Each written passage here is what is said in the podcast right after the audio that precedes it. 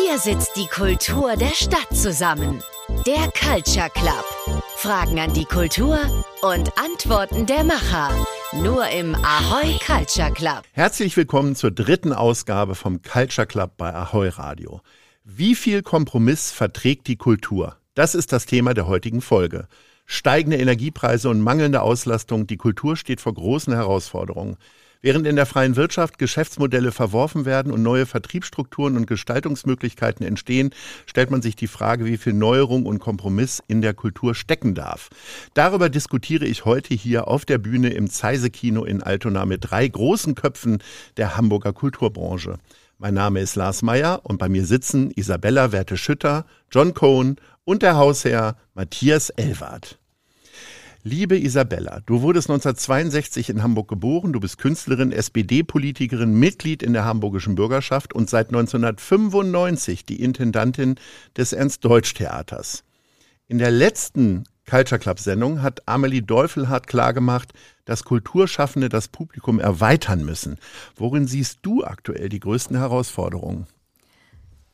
Die größte Herausforderung sehe ich im Moment darin, die Menschen wieder für das Theater zu begeistern. Und ähm, ich glaube, wir haben viel Publikum auch zurückzuerobern. Und neues Publikum müssen wir ja immer gewinnen. Also das ist, glaube ich, ähm, nicht unbedingt jetzt den aktuellen Herausforderungen geschuldet, aber es gilt schon sehr viel flexibler zu sein und Theater muss sich immer neu erfinden und in der jetzigen Zeit auf ganz besondere Weise. Matthias Elwert, du wurdest in Lübeck geboren. Während deines Studiums arbeitest du bereits im Abaton-Kino. Als Geschäftsführer hast du dieses dann 29 Jahre lang geleitet und zu einem der erfolgreichsten Arthouse-Kinos Deutschlands gemacht. 2019 hast du die Geschäftsführung des Zeise-Kinos übernommen. Carsten Schöllermann vom Logo und vom Knus sieht im Sofa den absoluten Endgegner für die Kultur. Das hat er uns in der letzten Culture Club Sendung gesagt. Was ist der Endgegner des Kinos? Auch das äh, Sofa und die Vielfalt an, an Medien, die da sind.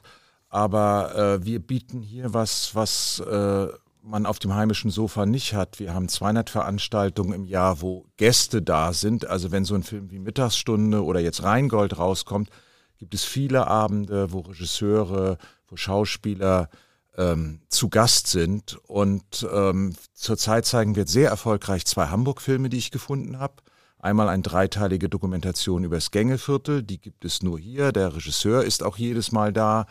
Und wir haben eine Dokumentation gefunden über die Gemeinde Ottensen, also die Kirchengemeinde hier. Und auch die zeigen wir regelmäßig und kommen mit den Menschen ins Gespräch. Und ich glaube, das ist was, äh, das geht nur im, im Kino mit einem Gesprächsangebot, dass der, dass der Film noch nachhallen kann, nachwirken kann. Auf der Bühne, auf der wir jetzt sitzen, war äh, Freitag das gesamte Team von Wir sind wohl die Angehörigen, auch Johann Scherer, dessen Geschichte ja erzählt wird. Also ich glaube, äh, das Publikum äh, schätzt diese Dinge und es gibt ja auch eine sehr schöne Verbindung zum Ernst-Deutsch-Theater. Hm. Wenn ich das richtig weiß, das Slam-Format ist quasi hier groß geworden im Zeise auf dieser Bühne, auf der wir sitzen und wir haben immer noch, äh, was heißt immer noch, wir haben seit fast 20 Jahren freitags 22.30 drei verschiedene Slams, Poetry, Singer-Songwriter Slam und ein Shortfilm Slam und der Poetry Slam ist dann irgendwie äh, auch äh, ins Ernst Deutsch weitergewandert im Schauspielhaus. Und wenn man sich überlegt, äh, Anfang Januar gibt es drei oder vier Slams in der Elbphilharmonie und die gehen davon aus, dass sie die Elbphilharmonie ausverkaufen. Und das ist auf dieser Bühne nicht ganz entstanden, aber hier konnte es sich entwickeln und wir pflegen diese Kulturpflanze weiterhin. Ihr seid also Teil einer Bewegung gewesen am Anfang. Ist doch schön. Genau, man muss ehrlich sagen, das war eine Idee von Mitarbeitern, die sagten, äh, so, so ist Slam hier groß geworden. Ähm, wir brauchen was in der Spätvorstellung. Da bin ich vollkommen bei den Mitarbeitern. Dabei, damals war ich ja überhaupt noch nicht hier. Und dieser Mitarbeiter, der die Idee hatte, ist heute der Chef von Kampf der Künste. Also der organisiert das heute und ist, ist dem Zeise immer noch sehr verbunden. Wir kommen zu John Cohen. Du bist 1968 in Wickmansworth, England geboren. Gemeinsam mit deiner Frau Daniela Dobernick hast du 2002 die Buchhandlung Kohn und Dobernick in der Sternschanze, also am Übergang zum Karo-Viertel eröffnet. 2021 erhieltet ihr den mit 10.000 Euro dotierten Hamburger Buchhandlungspreis für besonders engagierte Inhaber geführte Buchhandlung. Was ist mit den 10.000 Euro passiert? Gab es da erstmal neue Tapeten? Wobei äh, eine Buchhandlung braucht gar nicht viel Tapeten, da sind ja Bücherregale. Ähm, ja, also haben uns über den Preis natürlich sehr gefreut. Ähm, war großes Kino, wenn ich das im Kino sagen darf. ähm, ja, das Geld haben wir schon gut ähm, ausgeben können. Wir haben äh, neue Tische gemacht und einen neuen Kassentresen. Unser erfolgreichster Social Media Post für lange Zeit war unser neuer Kassentresen. Erstaunlich, was die Leute so interessiert. Ähm, und ähm, ja, also zu, zu investieren hat man immer, auch in einem Buchladen. Ähm, du hast mir im Vorfeld erzählt, dass eure Umsätze einigermaßen stabil geblieben sind. Kannst du das Konsumverhalten der eurer Käuferinnen und Käufer trotzdem nochmal differenziert äh, ähm, beschreiben? Ja. Also hat sich also, irgendwas verändert? Also werden mehr Romane gelesen oder mehr äh, Sachbücher oder wie auch immer?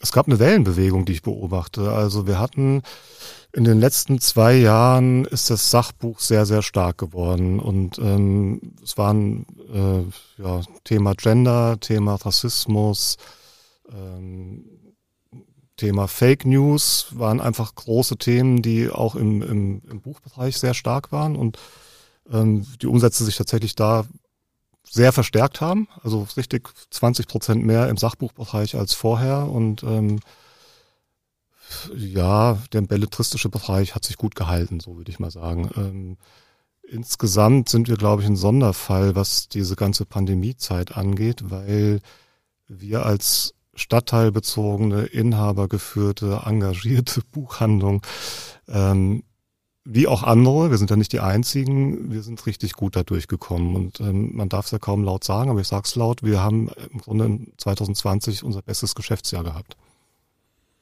Sehr schön, gratuliere. Das, ich finde, man sollte es sagen, weil das sind ja die wenigen, wenigen Lichtblicke, die, die man so hat.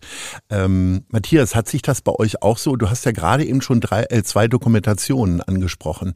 Ist, gibt es da auch so eine Bewegung hin, dass die Leute mehr über Wahrhaftigkeit erfahren wollen, denn über, ähm, ich sag mal, Erzählungen?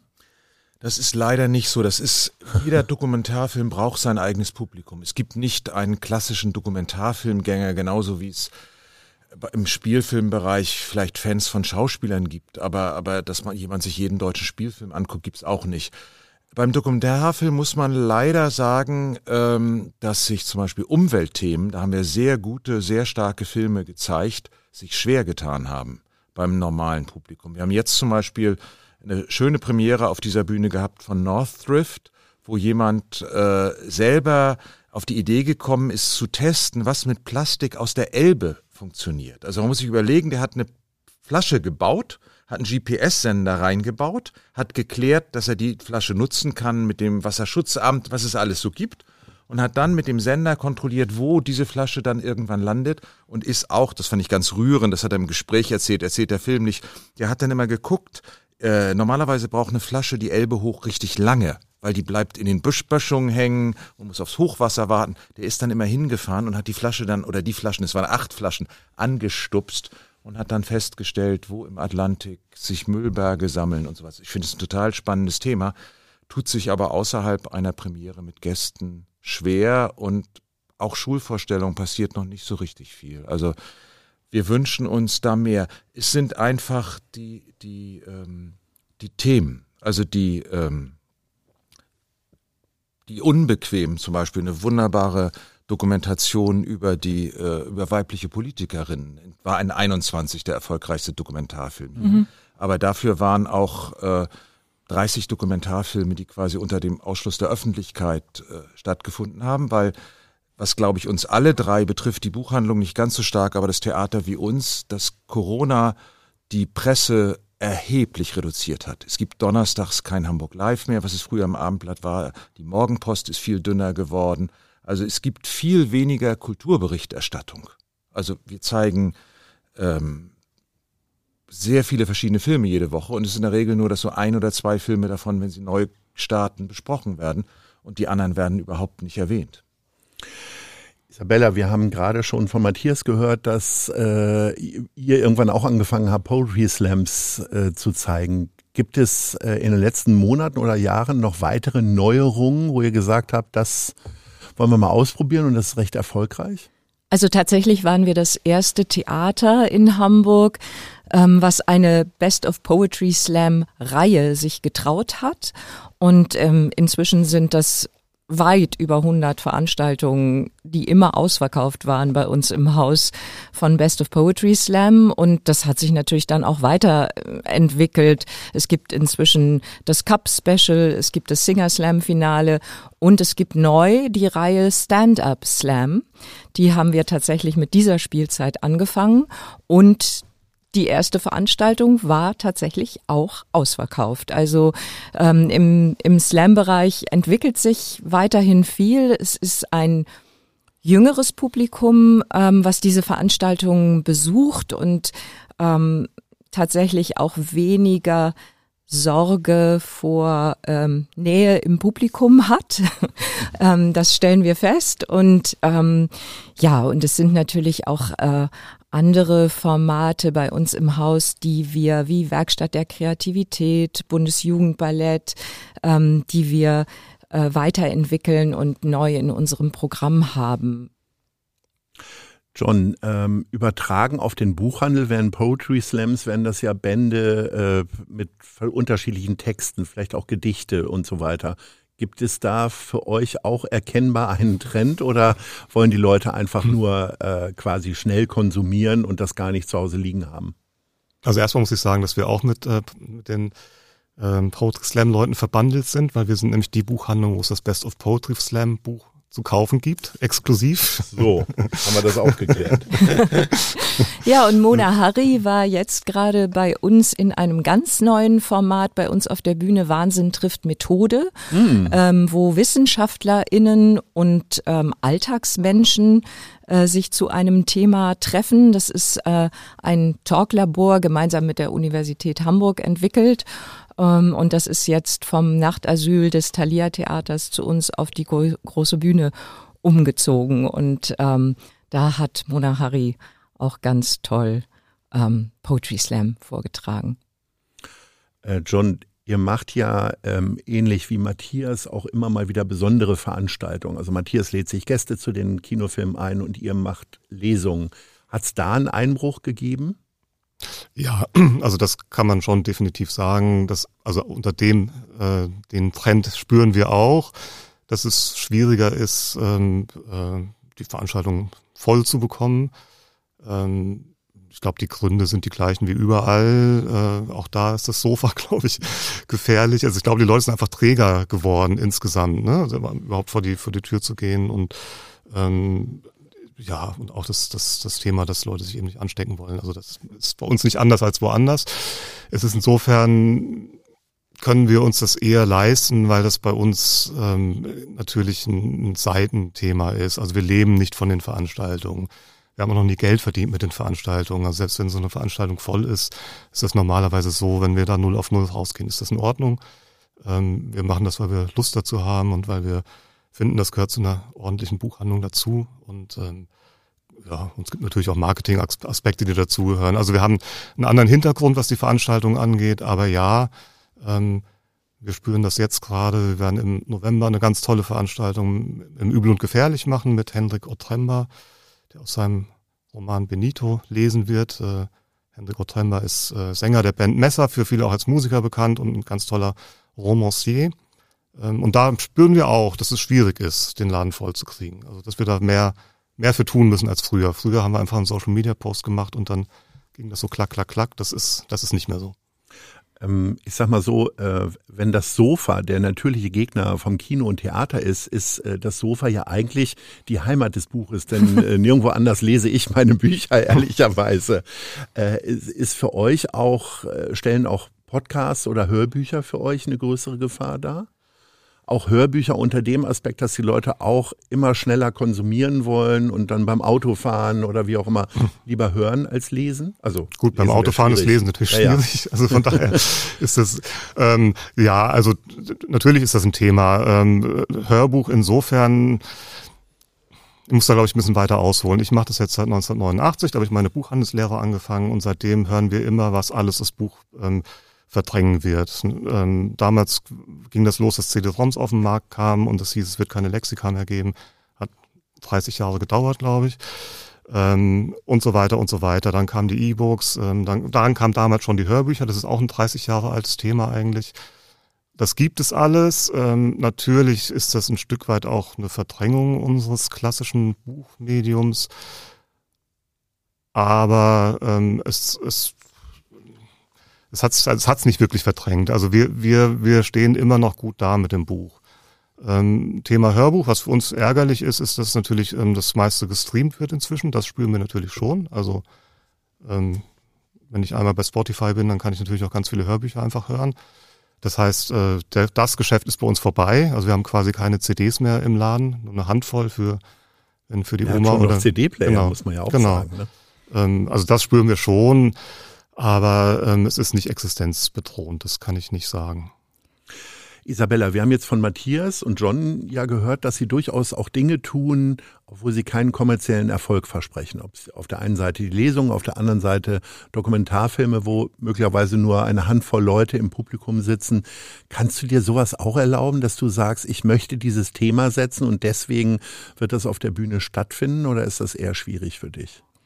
Das ist, glaube ich, mein Alltag. Also wir ja, wir haben eigentlich immer gesellschaftlich relevante Themen, ähm, die wir bewegen auf der Bühne. Und wenn das, was auf der Bühne verhandelt wird und was äh, die Welt, die da erschaffen wird, nicht relevant ist für die Menschen, die kommen, dann macht es ja auch einfach gar keinen Sinn. Und ähm, ich glaube, dass ähm, bei uns am Theater wir alle da auch ÜberzeugungstäterInnen sind und ähm, das auf die Bühne bringen wollen, was wir ähm, ja, was wir für spannend halten und was wir für interessant halten und was wir mit den Menschen teilen wollen.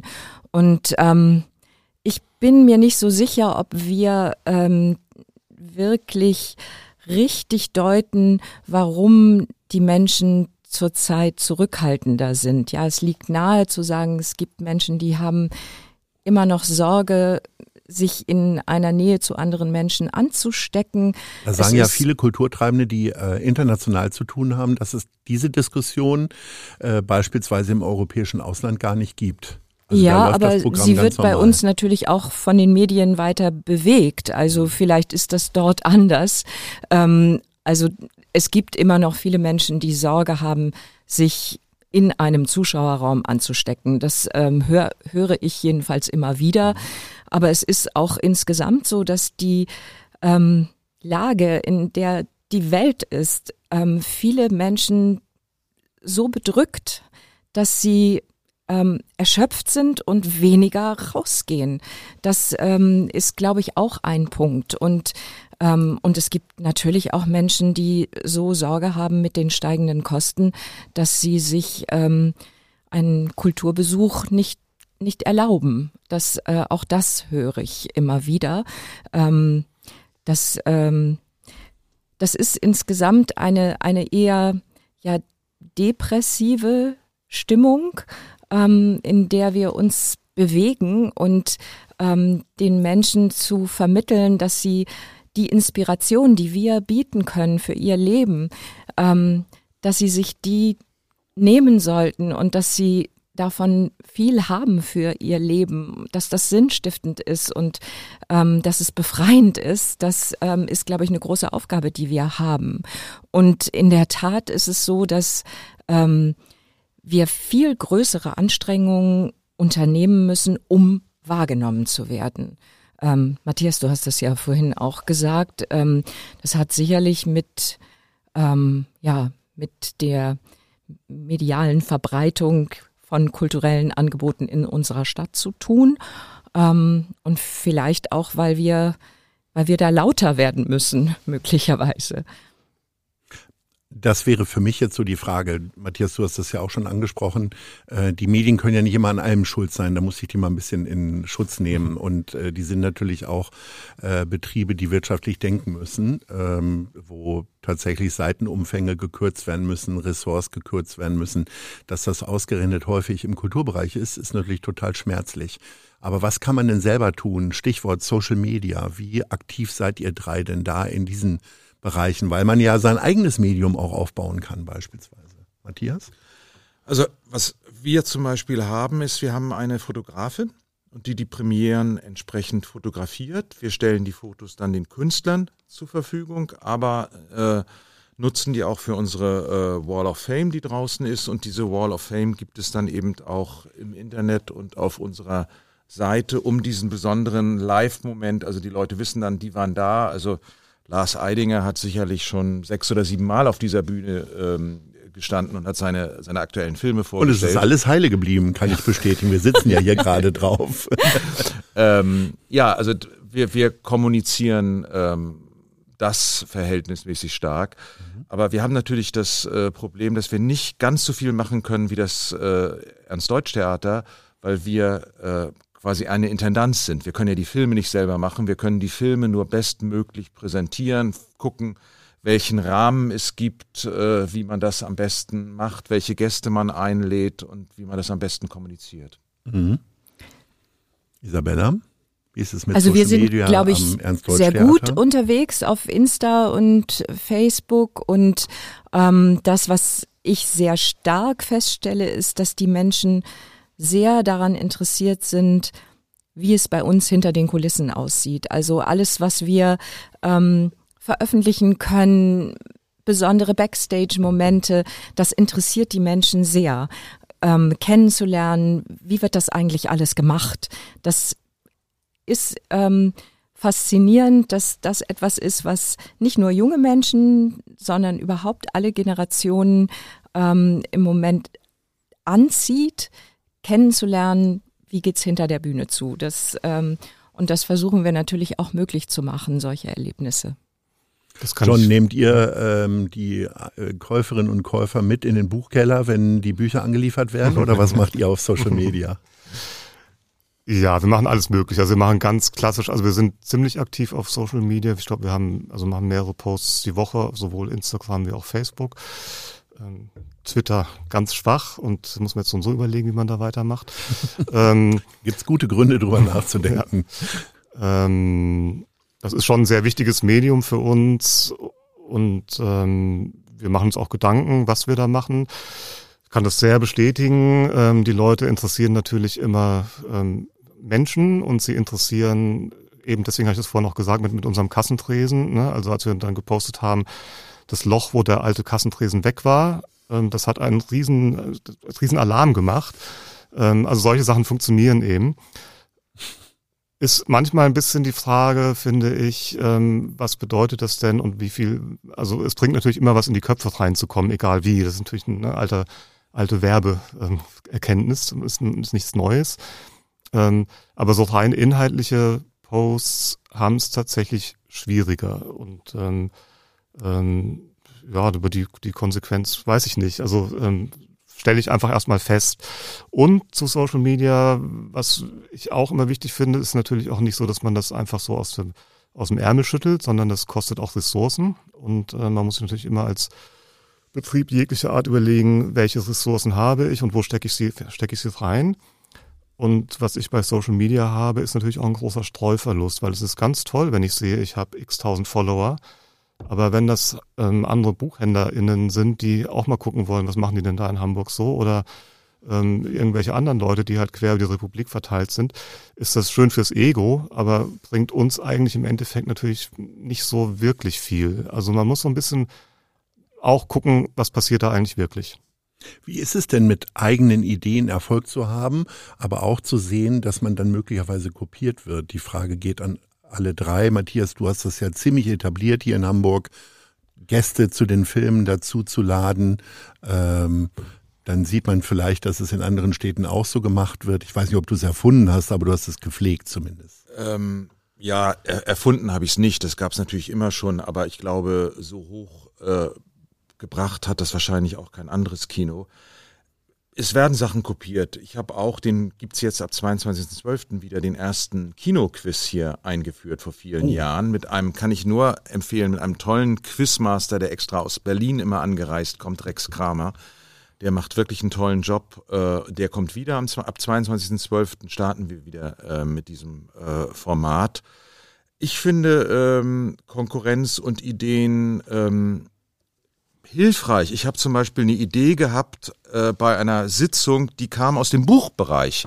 Die Hamburger Kinokollegen saßen zusammen und wir wollten irgendwas machen und dann kam die Idee mit einer langen Nacht. Dann wurde aber gesagt von den Kollegen, eine lange Nacht funktioniert nicht, weil wir haben kein richtiges Backstage im Kino. Wir haben keine kurzen Sachen. Wir können nicht ein Stück zeigen oder einen Film, der nur eine halbe Stunde lang ist. Also die Idee der langen Nacht wurde verworfen. Aber ich erinnerte mich in dem Moment an die Idee, eine Stadt liest ein Buch. Das gibt's ja weltweit. Und dann habe ich gesagt, okay, äh, lass uns doch machen, eine Stadt sieht einen Film. Das war damals dann meine Idee in 2015 und dann ging es 2016 los und seitdem gibt es dieses jährliche Format in Hamburg, was sehr toll ist, sehr viel Spaß macht und mich wundert, dass das bisher weltweit, glaube ich, noch keiner kopiert hat. Und da waren ja alle da, ob das Wim Wenders mit einem amerikanischen Freund war oder kurz und schmerzlos mit Fatih oder ähm, nächstes Jahr versuchen wir es mit Bandits. Dieses Jahr war es Rocker oh. von Thorsten Lem äh, von Thorsten, sag ich schon, von von Lemke, bevor der leider auch dieses Jahr dann gestorben ist. Ja. Also ähm, man muss immer gucken. Also die Ideen, die die ich habe, sind ja einfach auch Inspirationen von Kollegen und es kann auch sein, dass ich eine Idee in der Buchhandlung oder im Theater sehe. Ich habe aus dem Theater übrigens noch eine, eine, eine Idee, die wir immer wieder machen, wenn wir schöne Postkarten haben. Wir haben ja selber nur eine Kinopostkarte, aber es gibt manchmal zu Filmen schöne Postkarten.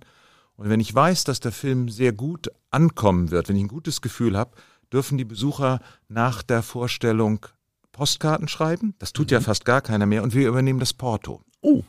Das funktioniert äh, äh, wunderbar, weil das ist äh, besonders, das fällt auf und wir äh, äh, merken, dass die Leute Spaß dran haben. Aber wie gesagt, da brauchen wir immer Postkarten vom Verleih. Also das ist immer so eine ganz spontane Entscheidung. Ich mache mhm. ein Paket auf, Postkarte ist schön haben wir eine passende Preview, dann darf man aus dem Zeise-Kino mal wem auch immer schreiben. Und da sind die Streuverluste auch nicht so hoch. Also da hat man das Gefühl, man in der Gemeinde sozusagen. Ja, oder ansonsten, wenn jemand nach Köln schreibt und einen Film empfiehlt, äh, ist ja auch sinnvoll. Also dann ja. freut sich der Verleih. Mhm.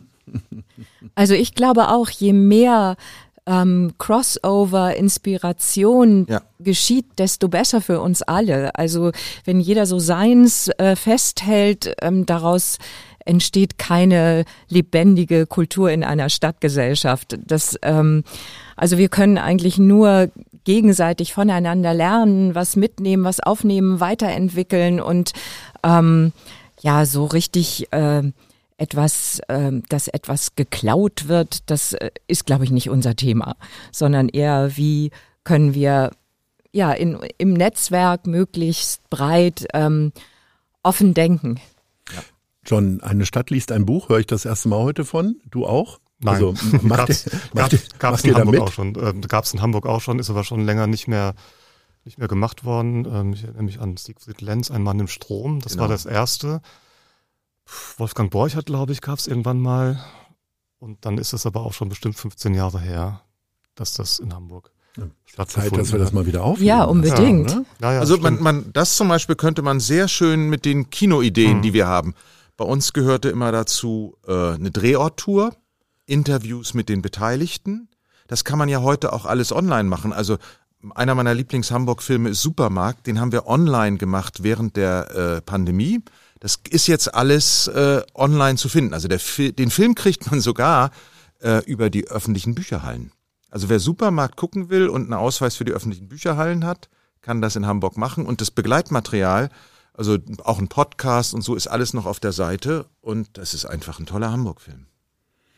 Wir haben ja schon herausgearbeitet, ähm, Isabella, dass du im Gegensatz zu Matthias und John äh, durch eine Besetzung und eine Inszenierung die Wirkung deines Kulturprodukts, also der Stücke, beeinflussen kannst. Ähm, gibt es da jetzt schon so Ansätze für Kompromisse? Also jünger, günstiger, wie auch immer? Ähm, also ich habe überhaupt nicht das Gefühl, dass ich Kompromisse eingehen muss. Ich habe das Gefühl, wir müssen vielleicht noch erfinderischer sein und noch ähm, stärker darüber nachdenken, welche Stoffe, welche DarstellerInnen, mit welchem Setting auf der Bühne äh, können wir möglichst ein breites Publikum generationenübergreifend erreichen. Ähm, da sind wir aber eigentlich immer schon so unterwegs gewesen. Es zeigt sich nur, ähm, ja, die Dringlichkeit jetzt nochmal stärker. Aber ähm, natürlich versuchen wir immer Stoffe zu finden, von denen wir überzeugt sind, dass sie für generationenübergreifend für Menschen interessant sind. Und wir versuchen immer, sie so zu besetzen, auf der Bühne mit einem Regie-Team umzusetzen, dass ähm, ja, dass da ganz viel Interaktion geschieht und dass ähm, wir möglichst die Dinge in die Tiefe ausloten und herausragende darstellerische Leistungen präsentieren. Also das, das ist nichts Neues, aber die Dringlichkeit, das zu erreichen, die ist vielleicht nochmal verschärft. Und ich glaube, es ist ähm, nochmal wieder eine neue Aufgabe, auch junge Menschen zu interessieren. Ähm, wir haben ja unsere Jugendsparte, wo wir in jeder Spielzeit 250 junge Menschen ähm, auf die Bühne bringen, in acht Jugendclubs und in einem Jugendgroßprojekt, bei dem dann 100 Jugendliche auf der Bühne agieren. Das war in Corona-Zeiten sehr schwierig. Da mussten wir viel ähm, auch online machen. Und diese Jugendsparte hat im kommenden Jahr ihr 20. Jubiläum. Ich glaube nach wie vor ganz fest daran, dass der Weg selber ähm, sich auszuprobieren auf einer Theaterbühne ein großartiger Weg ist, um auch selber Theatergänger, Theatergängerin zu werden, also zu erleben, was bedeutet das eigentlich, ähm, wie stärkt es mich für mein Lebensweg und was kann ich da mitnehmen. Ähm, aber in der Fläche sind wir natürlich auf die Schulen angewiesen. Und da merken wir jedenfalls schon im Moment, dass ähm, das, was eine Zeit lang stärker durchgesetzt war, dass die ästhetischen Fächer so wichtig sind für die gesamte Entwicklung, dass das wieder ein bisschen zurückgedrängt wird und die also Deutsch, Mathe, Englisch wieder besonders ähm, wegen eines Nachholbedarfes nach Corona-Zeiten in den, im Vordergrund steht. Und äh, da müssen wir, glaube ich, ähm, uns sehr anstrengen, dass ähm, die Bedeutung der ästhetischen Fächer und der Besuch von Kulturinstitutionen im Schulalltag ähm, nochmal wieder stärker ähm, gefestigt wird, verankert wird. Das kann ich aus ganz persönlicher Erfahrung sehr bestätigen, weil ähm, ich war, bin ähm, Sohn, äh, Vater eines Sohnes, der auch in die Schule geht. Und da genau das, das Thema auch war, es sollte äh, es eine Theaterklasse, in der er ist. Und es gab die Frage, inwieweit sie ähm, in Theater gehen können, um hinter die Kulissen zu gucken. Und die Klassenlehrerin dann sagte, ja, super Idee und wollen sie auch gerne machen. Und im Moment sei es aber so, dass sie Schwierigkeiten haben, so einen Tag zu bekommen von der Schulleitung, ne? weil sie eben genau sagen, es muss nachgeholt werden und Unterricht ist Unterricht, Unterricht. Ähm, also das ist ganz aus der Praxis mal erzählt. Isabella hat von den Jugendprogrammen gesprochen. Ähm, mein allererster Kinofilm war eine Verfilmung, glaube ich, aus den 60er Jahren von Grimms Märchen. Und ich bin dann jeden Sonntagmorgen um elf, äh, habe ich mir Rotkäppchen und alle anderen angeguckt.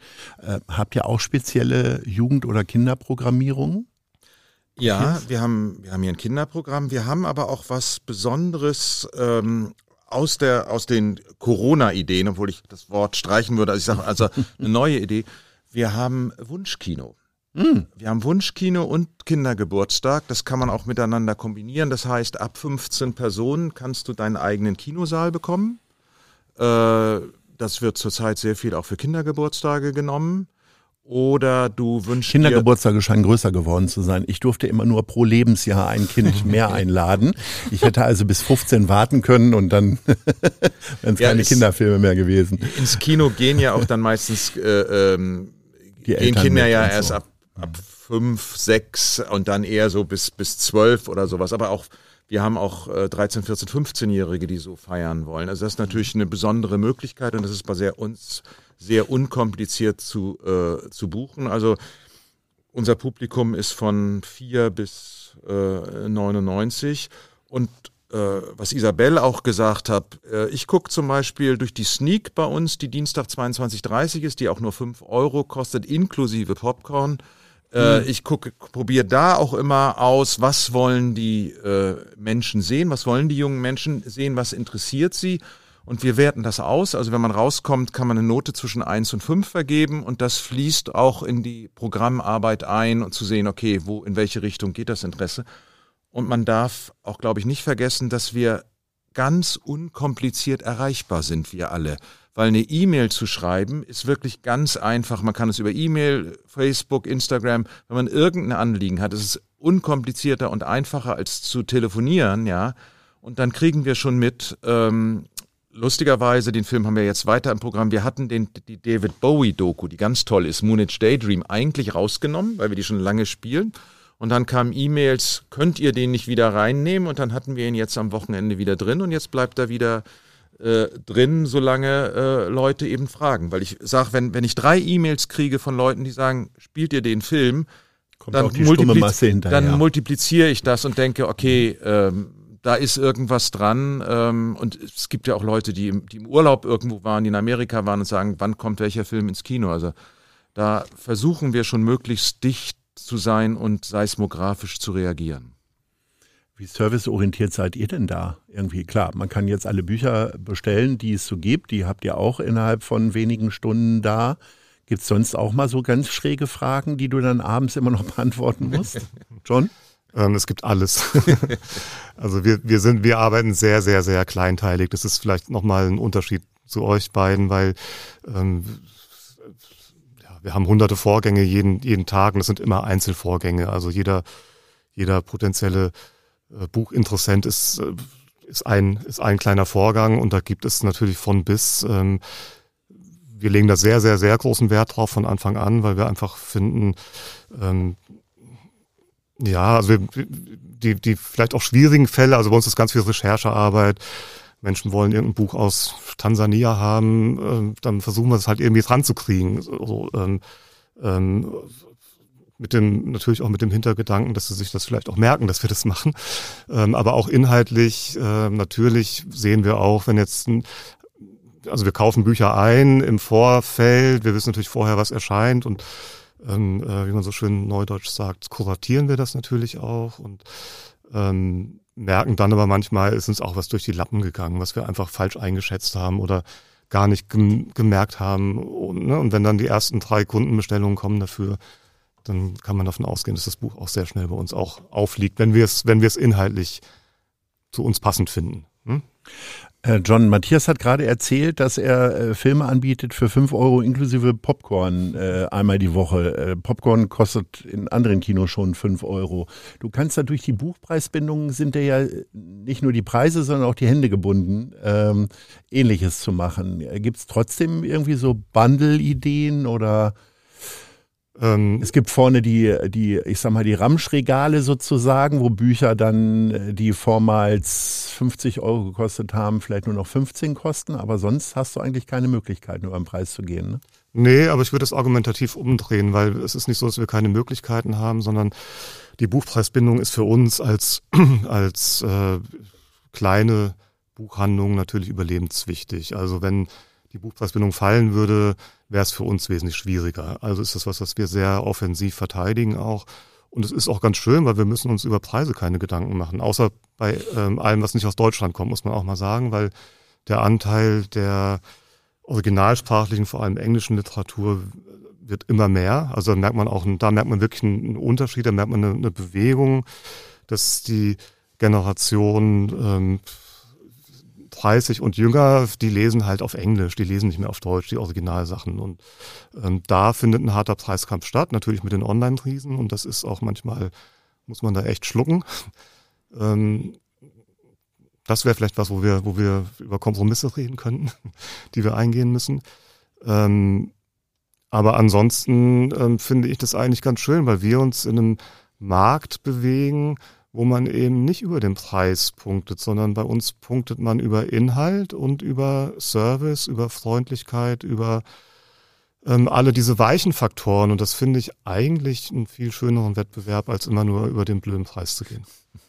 Isabella, kommen für dich äh, günstigere Preise in irgendeiner Form in Frage oder denkst du gerade darüber nach, eine Popcornmaschine anzuschaffen? also ich glaube tatsächlich ähm, haben wir uns immer bemüht, in unserer Preisgestaltung moderat zu sein. Wir haben jetzt auch keine Preise erhöht ähm, und ähm, uns ist wichtig, dass alle teilhaben können. Und ähm, ich es gibt natürlich, also es gibt bei uns alle möglichen Ermäßigungen ähm, ähm, für Menschen, die sich einen Theaterbesuch sonst nicht so leisten können. Wir arbeiten eng mit Kulturleben zusammen, ähm, die ja auch äh, viele viele Theaterkarten und auch Kinokarten ähm, Menschen zur Verfügung stellen. Ähm, ich glaube tatsächlich, es geht darum, die richtigen Inhalte auf die Bühne zu bringen und ähm, etwas zu haben, was die Menschen sehen wollen und ähm, die Vermittlung hinzubekommen, dass sie äh, auch erfahren, was bei uns auf der Bühne passiert, weil viele haben da ähm, sehr große Vorurteile, dass das vielleicht ähm, nicht der richtige Ort für sie ist. Für viele ist Theater immer noch ähm, etwas, was ja, was nicht niedrigschwellig ist. Und ähm, das müssen wir, glaube ich, erreichen, dass, äh, dass man deutlich macht, es sind alle eingeladen und ähm, der Preis ist nicht das Bestimmende. Isabella, du bist nicht nur Ärztin, sondern äh, du bist auch Politikerin, SPD-Politikerin, Mitglied äh, in der Hamburger Bürgerschaft. Äh, über den über das Zusammenspiel von Politik und äh, Kultur wird ja sehr häufig gesprochen. Äh, ich kriege so mit in den vielen Gesprächen, die ich so habe, dass eine große Dankbarkeit gegenüber der Politik hier herrscht. Äh, John, du bist ja im klassischen Sinne bist du einfach erstmal Einzelhändler. Ähm, hast du denn irgendwie einen warmen Regen abbekommen? Also abseits der 10.000 Euro, was ja eine qualitative Auszeichnung war, äh, hinsichtlich äh, Hilfen der Stadt? Wir haben sehr viel bekommen in den letzten Jahren. Das muss ich einfach wirklich auch mal ganz hm. positiv ähm, äh, vermerken und auch der Kontakt in die Kulturbehörde rein, was ähm, unseren Teil der Kultur angeht. Also alles, was Literatur ist, ist sehr, sehr gut. Ähm, die Kulturreferentin ist sie, glaube ich, Antje Fleming, ist da sehr, sehr hinterher, gerade auch, ähm, ähm, auch den Kontakt zu kleineren Verlagen und kleine Buchhandlungen und zu vernetzen, ähm, äh, lange nach der Literatur zu sponsern. Ähm, da passiert unheimlich viel. Wir haben letztes Jahr, wie alle anderen Buchhandlungen, die an der langen Nacht der Literatur teilgenommen haben, ähm, dort auch nochmal eine gute, sehr gute Unterstützung bekommen, auch finanziell. Ähm, wir haben sehr guten, sehr großen finanziellen Obolus bekommen äh, vom Programm Neustart Kultur Anfang des Jahres. Das ist aber dann äh, ein Bundesprogramm. Und ähm, es gibt für den Buchhandel seit 2015, glaube ich, gibt's ähm, äh, den Deutschen Buchhandlungspreis, wo man sich bewerben kann, wo jedes Jahr um die 100 Buchhandlungen prämiert werden. Ähm, dort gibt's auch noch einiges. Also ähm, es kann mich da wirklich überhaupt nicht beschweren und ich glaube, man muss eher vorsichtig sein, dass man nicht in so ein Anspruchsdenken kommt und irgendwie denkt, so, das muss jetzt immer, das muss immer fließen, so, ne? Sondern ähm, äh, ähm, ich finde, man muss, also wir, wir, wir verstehen uns schon eher auch als Wirtschaftsbetrieb und ich finde, wir müssen für uns versuchen, gut dazustehen. Und wenn dann ähm, da noch Förderungen kommen, die man dann auch sinnvoll auch wieder für Kultur einsetzen kann, ist das toll. Ähm, aber ich erwarte da auch nicht so viel. Ich finde, das ist auch nochmal anders als jetzt vielleicht bei euch beiden, ähm, wo einfach auch die Kalkulationen bestimmt andere sind. Ähm, ähm, aber ich, ich ja, kann das nur sehr als sehr positiv darstellen, auch was hier in der Stadt passiert in, in, in Verbindung zwischen Kulturbehörde und Literatur.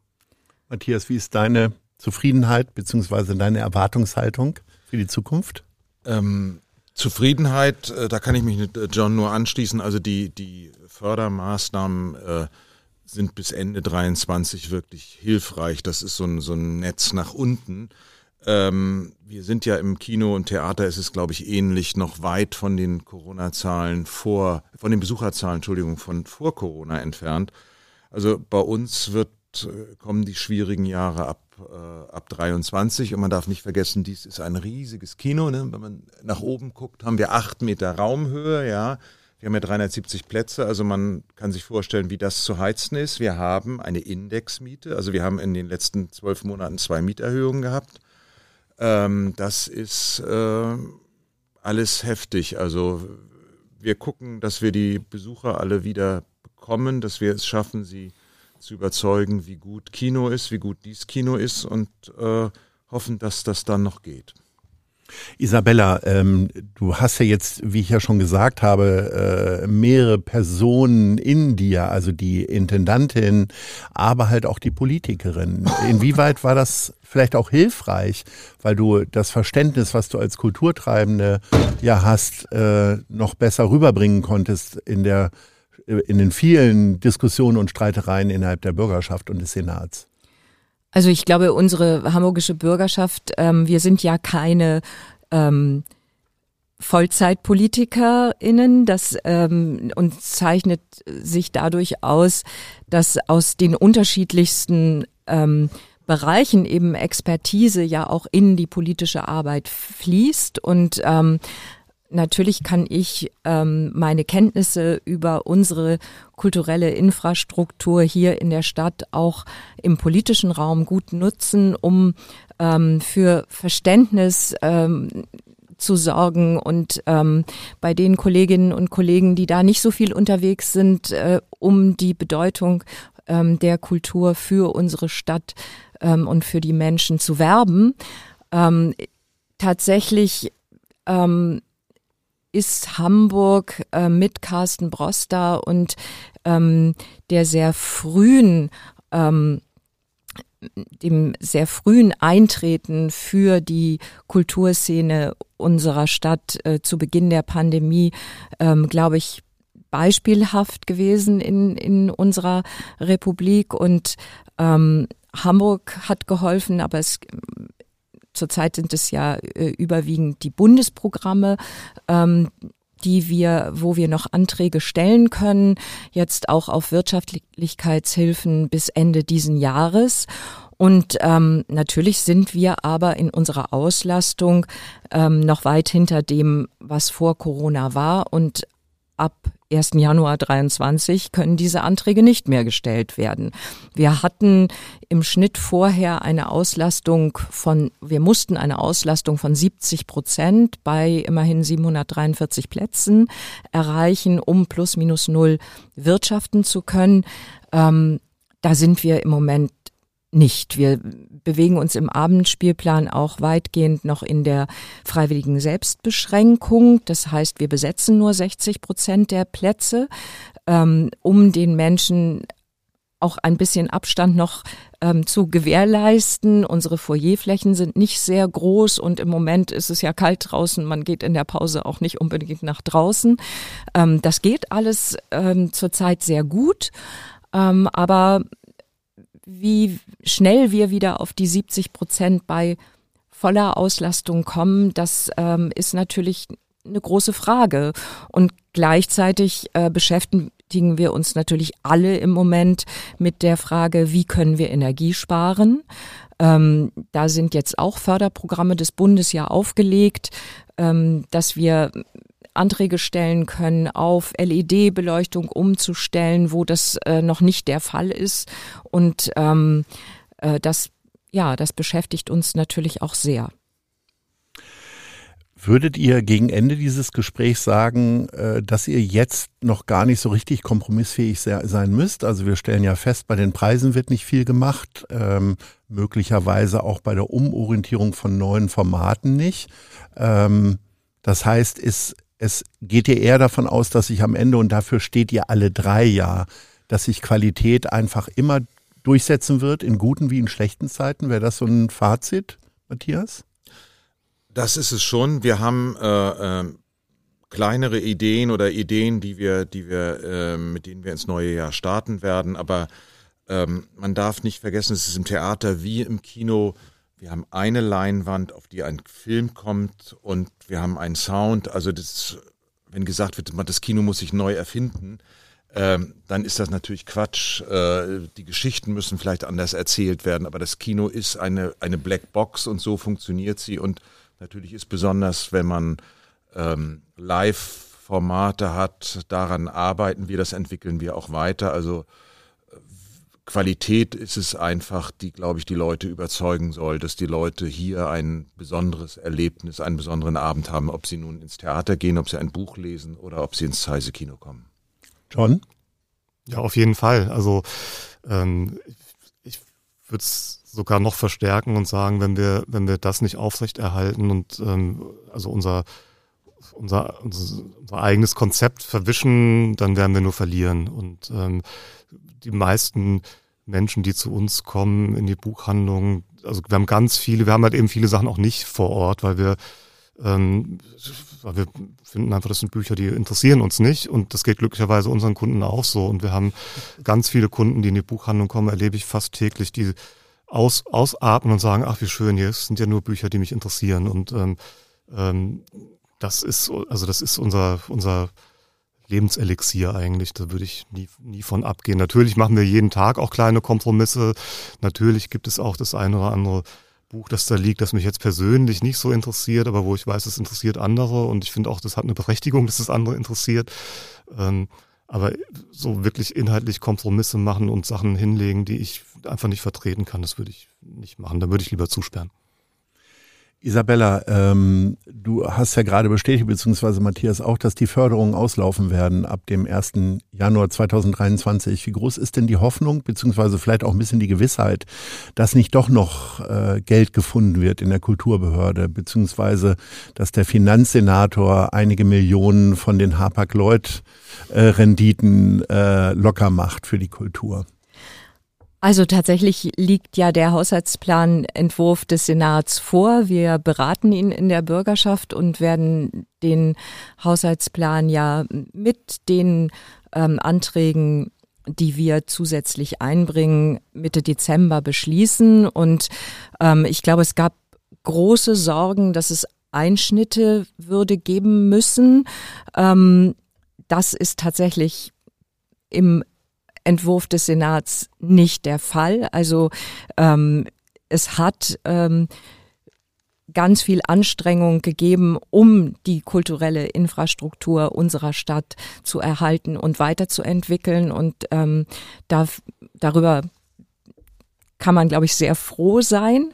Ähm, ich glaube, wir alle ähm, müssen für das eintreten, wofür wir stehen. Ähm, und da ist das Künstlerische, was wir vertreten, äh, steht einfach da an erster Stelle. Wir ähm, dürfen unsere künstlerischen Überzeugungen nicht verraten und ähm, ja, müssen ähm, durch unsere Qualität überzeugen. Ähm, mit Qualität überzeugen will ich auch gerne immer bei Weihnachtsgeschenken. Es ist November und jeder macht sich Gedanken. Ich verschenke wirklich sehr, sehr gerne Kultur. John, ich fange mal bei dir an. Was wäre denn so dein Tipp? Sag mir mal drei Bücher, die du äh, sehen würdest, die man verschenken sollte.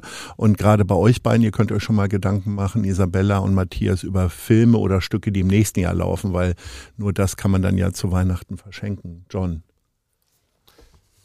Ähm, naja, auf alle Fälle äh, Hendrik Otremba mit Benito, wo ich vorhin schon sagte, dass wir den ja. am 21. November auch auf der Bühne haben, nicht bei uns im Buchladen, sondern im Übel und Gefährlich, weil wir das ein bisschen größer haben wollen, die, die Bühne an, an der Stelle. Ähm, ganz toller Abenteuer und auch Gesellschaftsroman. Ähm, dann Andrei Kurkow, Tagebuch einer Invasion, habe ich gerade gelesen. Ähm, dann war ein ernsthaftes Buch tatsächlich. Ähm, André Kurkow eigentlich bekannt als äh, Romancier, ganz tolle Romane geschrieben, unter anderem auch Bienen, ähm, was im Donbass spielt und gerade jetzt auch wieder sehr erfolgreich ist. Also man hört raus, ein Ukrainer und der hat eben ähm, angefangen, schon kurz vor also im, im Dezember letzten Jahres äh, fängt dieses Tagebuch an und da, dort beschreibt er einfach, wie das ist, in einem Land zu leben, in dem man sich von Leuten verabschiedet und nicht weiß, ob man sie überhaupt nochmal wiedersehen wird und wie das ist, wenn U-Bahn-Schächte ähm, das neue Zuhause sind. Und ähm, das sind lauter kleine Essays im Grunde, wo er dann auch immer über diese persönlichen Geschichten zu ähm, größeren Gedanken kommt, die, die dann ähm, gesellschaftspolitischer Natur sind oder auch ja, weltpolitischer Natur. Ähm, sehr, sehr gut zu lesen und finde ich eine ganz wichtige Perspektive, weil man einfach mal wegkommt von den Tagesschau berichten und ähm, einfach mitfühlen kann. Ähm, ja, und das dritte Buch, da sollte man zu uns in die Buchhandlung kommen und einfach mal ein bisschen selber gucken, finde ich. da kaufen wir alle Simone Buchholz. Das ist eine gemeinsame Freundin von uns allen und ich glaube, die können wir da unterstützen. Auf jeden Fall, auf jeden Fall. Isabella, was wäre denn das Weihnachtsgeschenk, was ich bereiten sollte für ein Stück im nächsten Jahr? Wir haben in dieser Spielzeit im kommenden Jahr vier ganz wunderbare Stücke auf dem Spielplan. Wanderers, eine Uraufführung, ähm, ein Stück über jüdisches Leben von Anna Siegler. Dann kommt diese Geschichte von Ihnen mit Boris Ajinovic, ein ja eigentlich ein, ein, ein Thriller von John Hopkins und ähm, Spatz und Engel über Marlene Dietrich ja. und Edith Piaf, eine musikalische Produktion mit Vassiliki Russi und Annika Mauer, ganz wunderbar eine Zusammenarbeit mit dem Renaissance Theater in Berlin und im Sommer dann Frühlingserwachen ähm, von Wedekind in einer sehr jungen ähm, Inszenierung und ähm, eigentlich würde ich sagen Schnupperabo, ähm, drei Stücke hintereinander kann man gut verschenken, 75 Euro oder die Theatercard, mit der man alles, was es bei uns gibt, zum halben Preis sehen kann. Oh, toll. Matthias. Da würde ich mich anschließen. Also auch bei uns gibt es natürlich Gutscheine, die Zeise-Card und es gibt Wunschkino, also seine eigene Vorstellung, die man mit äh, 15 Personen besuchen kann und man kann das natürlich entsprechend, äh, äh, es dürfen entsprechend mehr Gäste kommen, kostet dann einfach ein bisschen mehr. Also bei 15 Personen fängt das an. Bei den Filmen, die kommen, ähm, gibt es äh, sehr viele tolle Sachen. Einer äh, läuft schon am Sonntag in einer Preview und hat in Cannes schon Preise gewonnen. Das ist Close. Eine ganz intensive Geschichte einer jungen Freundschaft. Äh, ein belgischer Regisseur, der 31 ist, mit dem Film für Belgien ins Oscar-Rennen geht. Äh, sehr, sehr beeindruckend, hat auch den Preis der, der Kinojury hier beim Filmfest Hamburg gewonnen. Der kommt im Februar als Oscar-Kandidat und für mich der schönste Film des äh, Filmfestivals in Cannes war Tar, T-A-R, mit einer unglaublichen Kate Blanchett als Musikdirigentin und daraus wird eine MeToo-Geschichte und das Ganze ist in Deutschland gedreht worden. Also es soll die Berliner Philharmonie sein. Ähm, es ist aber vor allem mit Dresdner Musikern gedreht worden. Also die haben aus Dresden und Berlin zusammen äh, für den Zuschauer Berlin gemacht. Das ist ein, ein, ein, ein großartiger Film und für mich ist sie damit eigentlich auch die wahrscheinliche Oscar-Gewinnerin. Was ist denn der interessanteste Hamburg-Film, der jetzt vielleicht irgendwann in den nächsten Monaten kommt? Das ist äh, eine gute Frage. Äh, jetzt, während wir hier sitzen, ist übrigens Rheingold Nummer eins in Deutschland. Also es ist das erste Mal, dass ein Film von Fatih Akin Nummer eins ist, also nicht irgendein, irgendein äh, Hollywood-Film. Es gibt eine ganze Menge äh, Filme nächstes Jahr. Es gibt die, der erste Meyerhoff-Roman, ist verfilmt worden oh. von Sonja Heiß, der kommt im Frühjahr und ist auch wirklich äh, äh sehr schön geworden. Äh, es kommt von Lars Kraume, da, der ist auch teilweise in Hamburg gedreht worden, Der vermessene Mensch über die, das äh, Massaker an den Hereros äh, in der deutschen Kolonialzeit. Das ist auch, äh, verspricht ein sehr intensiver Film zu werden. Da kommt ziemlich viel und über direkt nach Weihnachten, das kann man mit Weihnachten und Kinokarte verschicken, äh, verschenken, was man von hier aus sehen kann, ähm, ist auch sehr schön verfilmt worden. Die Buchhändler haben mir gesagt, das ist die, die Amelie des Buchhandels, ähm, der startet am 29.12. Den zeigen wir natürlich auch Silvester. Und äh, ja, da kann man Buch und Kinokarte und äh, Wunschkino und Gutschein kann man alles miteinander verbinden. Liebe Isabella, lieber John, äh, lieber John, lieber Matthias, Das waren nicht nur ganz fantastische Tipps äh, zum Verschenken für Weihnachten oder aber auch selbst genießen, sondern äh, ich bedanke mich für eine Stunde wirklich voller toller Ideen, Inspiration, guter Gedanken und vor allen Dingen Mut und Optimismus. Herzlichen Dank für euer Wirken hier in dieser Stadt. Ich bedanke mich recht herzlich, dass ihr eine Stunde mit uns geteilt habt und äh, freue mich, wenn wir uns in unterschiedlichsten Kombinationen widersprechen beim Culture Club von Ahoy Radio. Das war die Hochkultur auf Ahoi. Der Culture Club. Danke fürs Zuhören.